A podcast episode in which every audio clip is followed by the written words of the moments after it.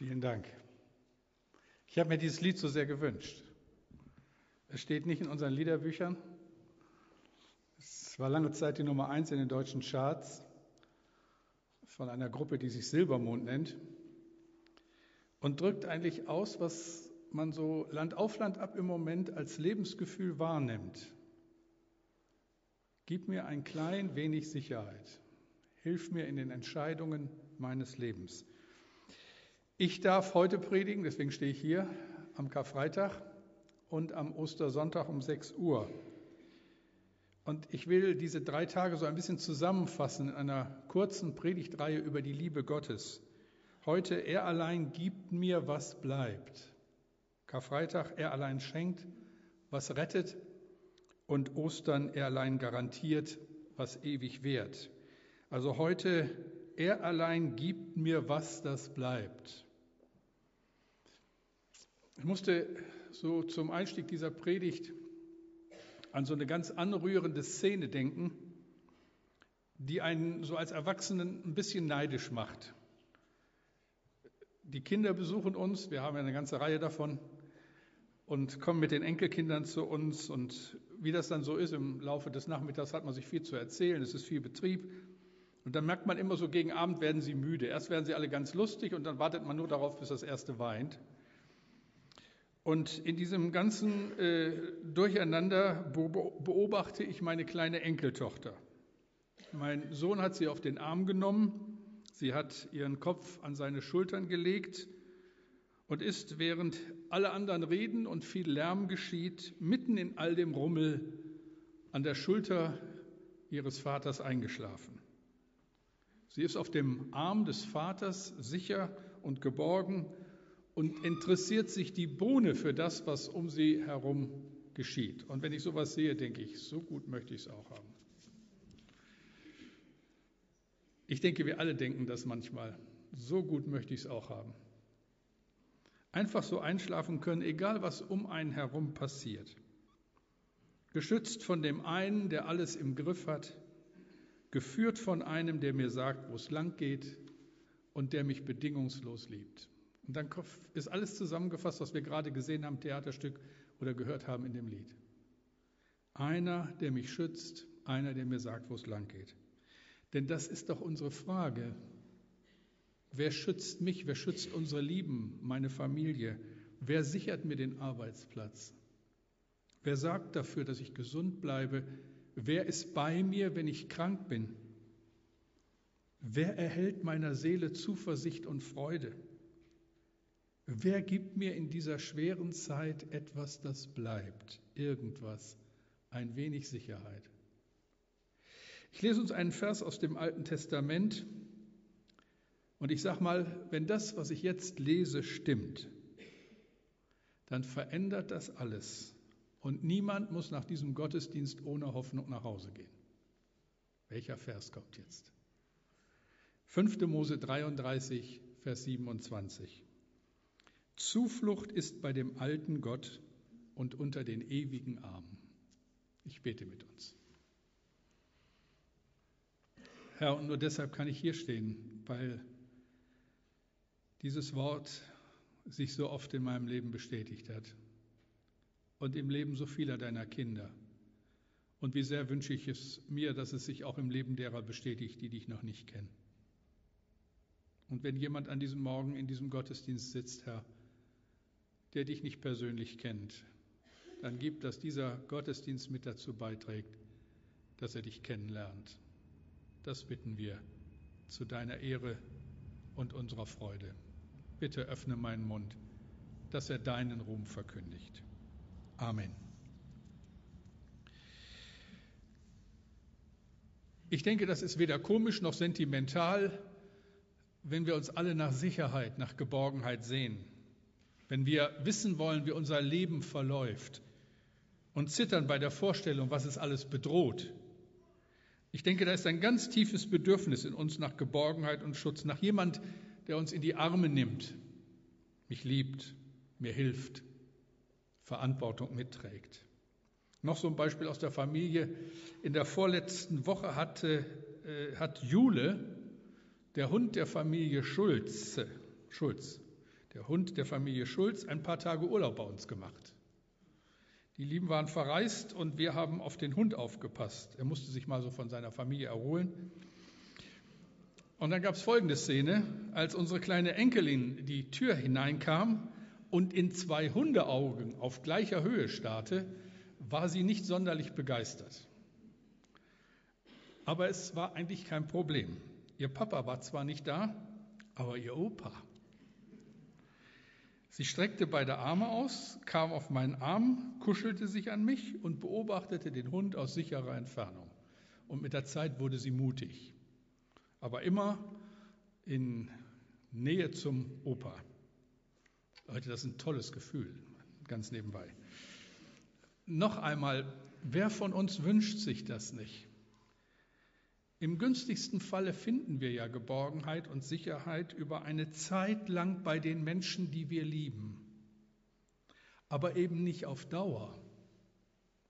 Vertrauen wird enttäuscht, Freundschaften, Ehen, Beziehungen zerbrechen und dann ist man wieder alleine.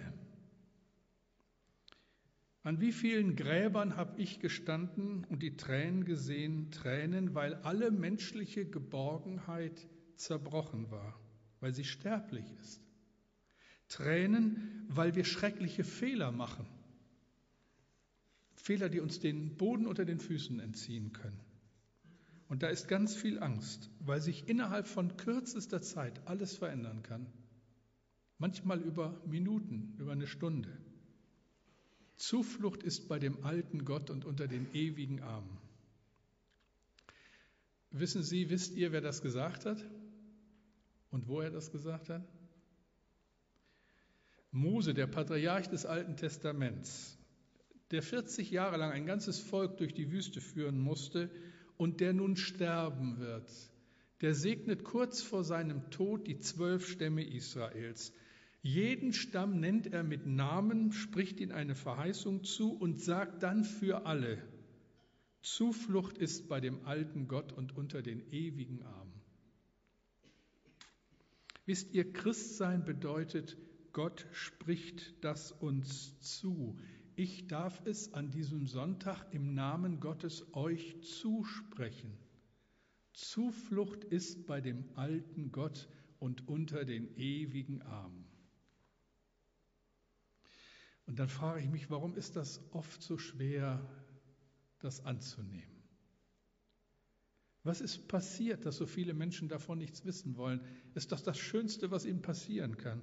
Worauf warten wir? Dass das Telefon klingelt? Dass uns jemand anders die Entscheidung abnimmt? Es macht mir solche Mühe, wenn Menschen ihre Angst und Unsicherheit verdrängen und so tun, als lebten sie ewig. Natürlich ist es leichter, an guten Tagen nicht dran zu denken. Die Welt, so wie wir sie kennen, ist ungeheuer attraktiv, aber nur solange es uns gut geht. Und dann denke ich, hören die Menschen doch. Sie hören es eigentlich nicht unbedingt von uns, aber sie hören es. Versteckt hinter der Glitzerwelt moderner Unterhaltungsindustrie klingen solche Töne an, wie wir sie vorhin gehört haben. Glashaus, eine andere angesagte Band unserer Tage, singt und ich höre das und ich denke, ich höre nicht richtig. Wisst ihr, was sie singen? Von guten Mächten wunderbar geborgen, erwarten wir getrost, was kommen mag. Gott ist mit uns am Abend und am Morgen und ganz gewiss an jedem neuen Tag. Das ist in den Charts.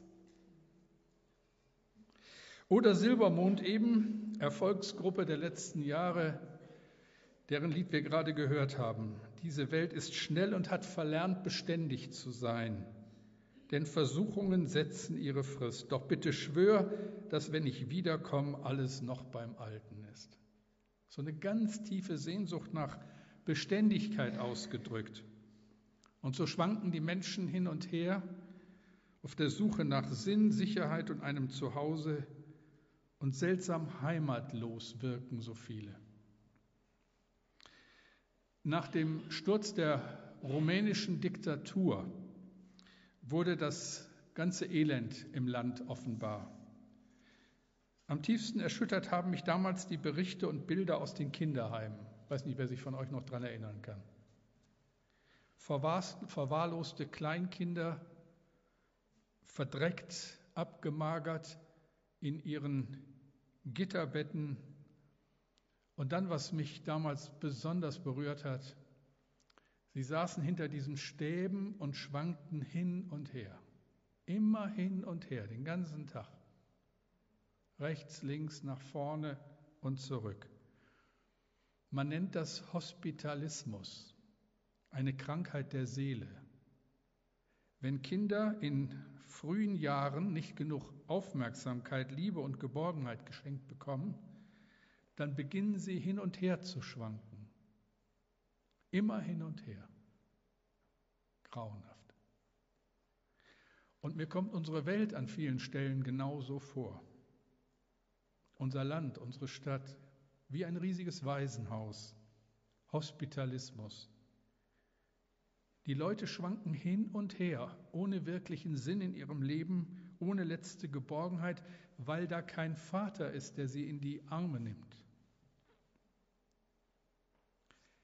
Sie kennen den Vater nicht. Sie kennen die grenzenlose Liebe Gottes nicht. Und da sitzen sie im Wartezimmer und hoffen, dass das Telefon klingelt. Aber niemand ruft an. Wer gibt mir was, irgendwas, das bleibt? Wer gibt mir Sicherheit? Wer nimmt mich großen Kerl in die Arme, hält mich ganz fest und gibt mir zu verstehen, keine Angst, du bist nicht allein. Wer nimmt dich in die Arme? Wer ist für dich da? Wenn ich im letzten, wenn du im letzten Sinn auf dieser Welt keine letzte Sicherheit hast, weil mein Leben endlich ist, weil der Tod alle meine Sicherheiten wegwischt, einfach so. Ich habe als Pastor das erlebt, immer wieder, was, denke ich, viele von euch nur ganz selten erleben. Ich stehe immer wieder am Sterbebett von lieben Menschen. Und bitte glaubt mir, das Reden vom leichten Sterben ist eine Lüge. Wenn wir unsere Sicherheit in dieser Welt gesucht haben, es hier festgemacht haben, wird Sterben unendlich schwer. Dann sprechen die Ärzte davon, dass man so schwer stirbt. Aber es ist schon etwas anderes, wenn man in dieser letzten Stunde um die Nähe des Vaters weiß, wenn wir miteinander beten können und ich den Sterbenden segnend dem Vater im Himmel anbefehlen darf. Auch für ein Kind Gottes ist der letzte Weg schwer, aber er muss ihn nicht alleine gehen. Und er weiß, durch dieses Tor muss ich, wie durch einen engen Flaschenhals, aber dann sehe ich weites Land. Wie anders ist das Sterben im Frieden Gottes. In so einer Stunde wird offenbar, was hält und was nicht. Ihr Lieben, wir brauchen den einen, einen vor allem anderen. Wir brauchen Gott.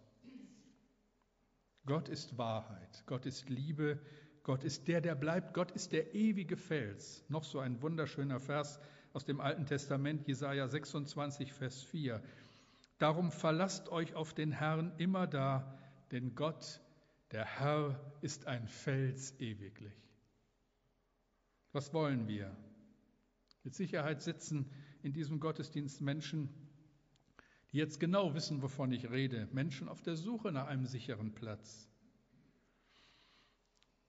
Du kannst versuchen, das Bedürfnis nach letzter Sicherheit, nach dieser Sehnsucht in deinem Herzen zu verdrängen. Manche ertränken sie einfach, indem sie zu viel Alkohol trinken. Manche lenken sich ab, rennen von Party zu Party, haben immer neue Partnerschaften. Menschen im mittleren Alter setzen Beruf und Ehe aufs Spiel, weil sie eine unbestimmte Sehnsucht treibt. Und wie viele alte Menschen kennen das Wartezimmer ihres Arztes besser als ihr eigenes Wohnzimmer, weil sie ewig leben wollen und den nicht kennen, der ewig ist. Über Gott spricht man nämlich nicht mehr. Ist euch das mal aufgefallen? Wenn Frau Käßmann zu schnell fährt vielleicht oder die rote Ampel übersieht, aber Über Gott redet man nicht mehr. Die Soziologen sagen, die Deutschen reden über zwei Dinge sehr ungern. Über ihre eigene Sexualität und über Gott. Das ist irgendwie peinlich. Gott, wer ist das? Wo ist er? Viele fragen, gibt es Gott überhaupt? Haben eine ganz diffuse Vorstellung davon. Zuflucht ist bei dem alten Gott und unter den ewigen Armen. Ja, stimmt das? Da müssten, dazu müssten wir vor allem wissen, wenn Gott wäre, wie kriege ich das raus? Nun, um das vorwegzunehmen, wenn Gott wäre, wir würden das niemals herausbekommen. Ihr habt euch nicht verhört. Wenn Gott wäre, wir würden das niemals herausbekommen. Warum? Weil wir zu klein sind. Weil wir keinen Zugang zu der Welt Gottes haben. Ich will euch das an einem Beispiel deutlich machen, das einige von euch gut kennen, aber es trifft den Kern und deswegen benutze ich es. Und denen, die auf den Gato-Freizeiten waren in all den Jahren, auf unseren Gemeindefreizeiten im Wendland, die wissen, wovon ich rede. Und die anderen haben genug Fantasie, um es sich vorzustellen. Zu Gato, muss ich dazu sagen, gehören lange Spaziergänge durch den Wald. Herrlich. Übrigens, Christian bietet im Oktober wieder eine Gato-Freizeit an. Ihr könnt euch ab sofort anmelden. Werbeblock eben kurz zwischendrin. Also zu Gato gehören lange Spaziergänge, Pilze suchen, Blaubeeren suchen, Kinder suchen, Stöcke schnitzen. Das ist so das übliche Programm. Wenn man durch diese Kiefernwälder geht, sieht man immer wieder gar nicht zu übersehen große Ameisenhügel. Meisterwerke dieser kleinen Wesen, wohl organisiert und höchst gefährdet. Warum? Da rennt so eins unserer kleinen Kinder durch den Wald, bewaffnet mit dem gerade geschnitzten Stock und sieht den Ameisenhaufen. Und es ist klar, was jetzt kommt. Ich sehe das alles und will den Kleinen stoppen, aber misch dich heute mal in die Erziehungsangelegenheiten anderer Eltern ein. Das gibt unweigerlich Ärger, auch wenn du Pastor bist. Also lasse ich das. Was mache ich? Ich warne die Ameisen. Ja, ich beuge mich zu ihnen herunter und rufe mit lauter Stimme, weg hier, bringt euch in Sicherheit, sie kommen. Ameisen reagieren nicht. Sie ignorieren mich. Ich kann schreien, mit dem Fuß stampfen, nichts rührt sich. Warum? Blöde Frage, weil sie mich nicht verstehen. Sie sind gefangen in ihrer kleinen Wirklichkeit und wissen nichts von der Welt, die sie umgibt. Bei meinem Schreien denken sie, es donnert. Und das geht vorüber. Die Ameisen und ich, wir sind qualitativ so unterschiedlich, dass Kommunikation unmöglich ist. Wenn ich mich zu ihnen stelle, dann zertrete ich sie nur. Sie wissen nichts von der Welt der Menschen. Sie können uns nicht sehen, nicht hören. Ihnen fehlt wesentlich alles, um uns zu verstehen. Für sie existiere ich nicht. Aber ich bin doch da. Meine Welt ist so viel größer als ihre. Mir ist klar, wenn ich diesen kleinen Ameisen etwas über meine Welt erzählen wollte, dann ja was dann? Dann müsste ich werden wie sie. Aber das geht doch nicht, das ist ja Unsinn. Und selbst wenn es möglich wäre, würden sie mir glauben? Liebe Ameisen, ich sehe aus wie eine Ameise, aber in Wirklichkeit bin ich ein Mensch. Ha, ha, ha. Entschuldigt dieses einfache Beispiel, aber das ist das Problem, das wir mit Gott haben. Er ist der Schöpfer, wir das Geschöpf. Vor Urzeiten sind wir getrennt worden. Vor Urzeiten war Kommunikation möglich. Und da hinkt dann auch dieses Bild viel näher, als wir uns das vorstellen können. Aber seit dieser Trennung hören wir ihn nicht mehr. Also meinen wir, er sei nicht da und fragen schon gar nicht nach ihm, obwohl alles in uns nach ihm schreit, obwohl wir nichts nötiger brauchen als ihn. Das bedeutet, wenn Gott wäre, dann können wir das niemals von uns aus erkennen, sondern er müsste sich uns offenbaren. Die einzige Möglichkeit, über Gott etwas auszusagen, ist, wenn er es selber sagt. Deshalb, wenn das, was hier heute Morgen gesagt wird, nicht von ihm kommt, dann ist es nicht wahr. Wenn Gott wäre, wenn es diese letzte Sicherheit gäbe, etwas, das bleibt, dann frage ich mich, gäbe es eine größere Sensation? Gäbe es in unserem Leben etwas Wichtigeres, als diesen Gott kennenzulernen? Und gäbe es für die, die ihn kennen, etwas Wichtigeres, als davon weiterzusagen? Denken wir darüber nach. Wie um alles in der Welt bekomme ich das raus? Es gibt nur einen Weg. Er muss kommen. Er muss in unsere kleine Welt kommen und sich zeigen. Aber wenn er dann hier wäre und von der Herrlichkeit und Größe und Liebe Gottes zu uns reden würde, von der ewigen Welt, den Engeln, von der Schönheit des Himmels, dann hätte er genau dieses Problem. Wer glaubt? Ist der, der das sagt, vertrauenswürdig? Nun, er ist gekommen, er hat geredet. Ich kann hier nur predigen, weil er geredet hat. Ich habe es schwarz auf weiß hier in meiner Bibel. Gottes Wort. Wir sind völlig verblüfft. Da kommt einer, der Jesus heißt und sagt, wer mich sieht, der sieht den Vater. Ich bin der Weg und die Wahrheit und das Leben. Niemand kommt zum Vater, denn allein durch mich. Wir fassen das nicht. Vor unseren Augen und Ohren wird wahr, was wichtiger und größer ja nicht sein kann. Gott ist da, redet und vor allen Dingen, dieser Gott hat ein liebendes Interesse an uns an dir und an mir. Und das kann doch nicht wahr sein. Wir verstehen, wir verstehen ihn, weil der allmächtige Gott Mensch geworden ist, einer von uns. Gott redet durch den Sohn und offenbart sich, zeigt sich, zeigt sein Wesen, sodass Jesus mit Recht sagen kann, wer mich sieht, der sieht den Vater. Deswegen reden die Christen immer von Jesus. Aber woher weiß ich, ob das stimmt? Ist der, der das sagt, vertrauenswürdig? Woher weiß ich, dass dieser Jesus nicht lügt. Zuflucht ist bei dem alten Gott und unter den ewigen Armen. Stimmt das? Im Lukas-Evangelium können wir es nachlesen. Es ist kurz vor Ostern. Jesus verlässt seine Wohnung und macht sich auf den Weg in den Garten Gethsemane. Er muss sich dem stellen, was seine Berufung ausmacht. Er ahnt, was auf ihn zukommt. Er soll die Verbindung zwischen Gott und Menschen wiederherstellen, diese gestörte Verbindung. Die Vorstellung davon, was ihn das kosten wird, erfüllt ihn mit so viel Grauen und Entsetzen, dass er verzweifelt nach einem Ausweg sucht. Er sinkt zu Boden und Lukas beschreibt, dass sein Schweiß wie Blutstropfen war.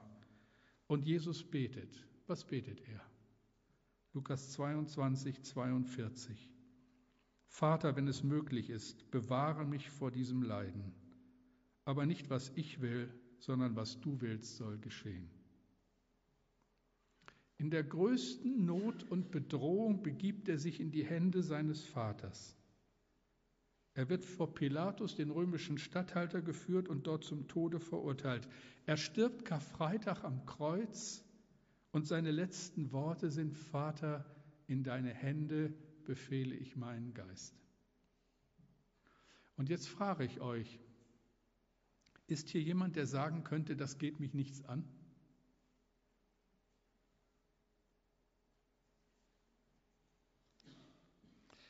Dort vor den Toren Jerusalems ließ Jesus sich alles Elend dieser Welt aufpacken. Die Bibel sagt, sein Blut macht uns rein von aller Ungerechtigkeit. Das Kreuz ist genug. Er hat sein Leben für mich gelassen. So sehr liebt er mich und dich. Und ich will ihm glauben. Mehr glauben als allen Zweifeln dieser Welt. Und wenn ich das tue, wenn ich diesen Schritt gehe, dann passieren Wunder. Immer wieder. Diese Welt ist voller Wunder, die wir oft gar nicht bemerken. In dieser Gemeinde geschehen Wunder, von denen wir oft gar nicht wissen. Geschichten, die Einzelne mit diesem großen Gott erleben.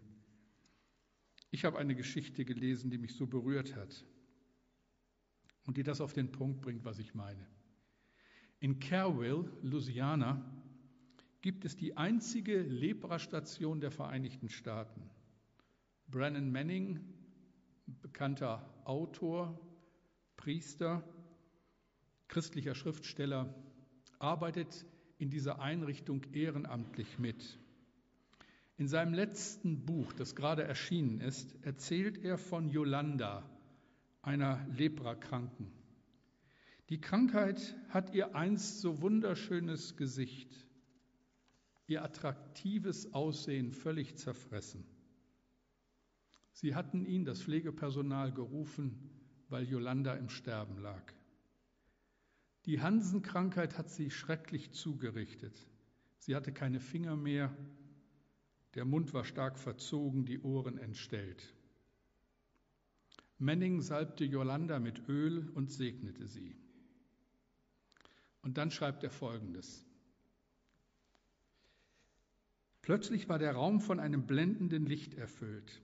Als ich mich Yolanda wieder zuwandte, und wenn ich 300 Jahre alt werde, ich werde niemals Worte finden, um zu beschreiben, was ich sah, war ihr Gesicht wie die Sonne. Ich sagte, Yolanda, du siehst sehr glücklich aus. Sie entgegnete, O Vater, ich bin so glücklich.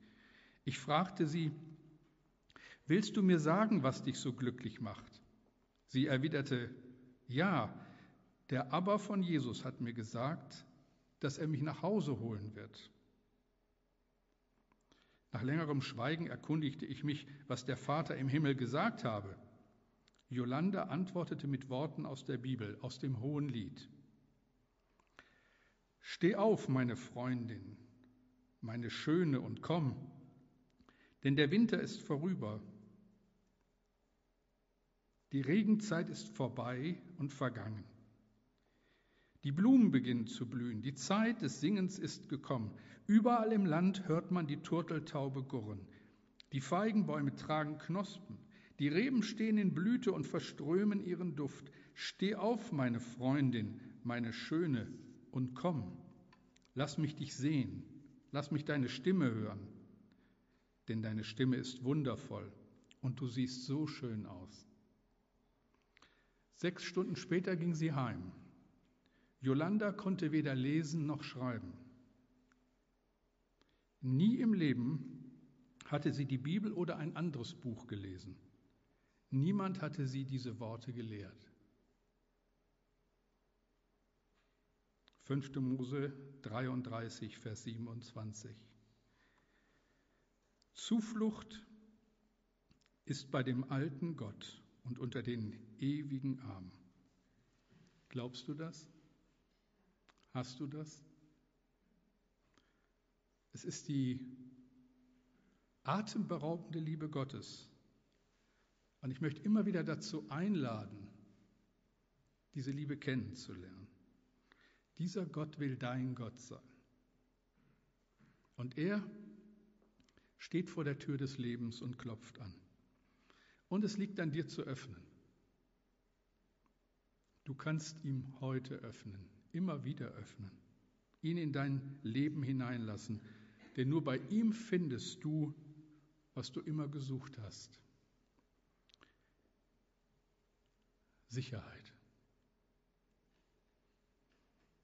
Geborgenheit, Vergebung der Schuld und ewiges Leben. Wir singen jetzt ein Lied zusammen von dem, der uns diese Sicherheit gibt, unser großer Gott. Und danach will ich mit uns beten und die Gelegenheit geben, das noch einmal so ganz festzumachen mit diesem großen Gott.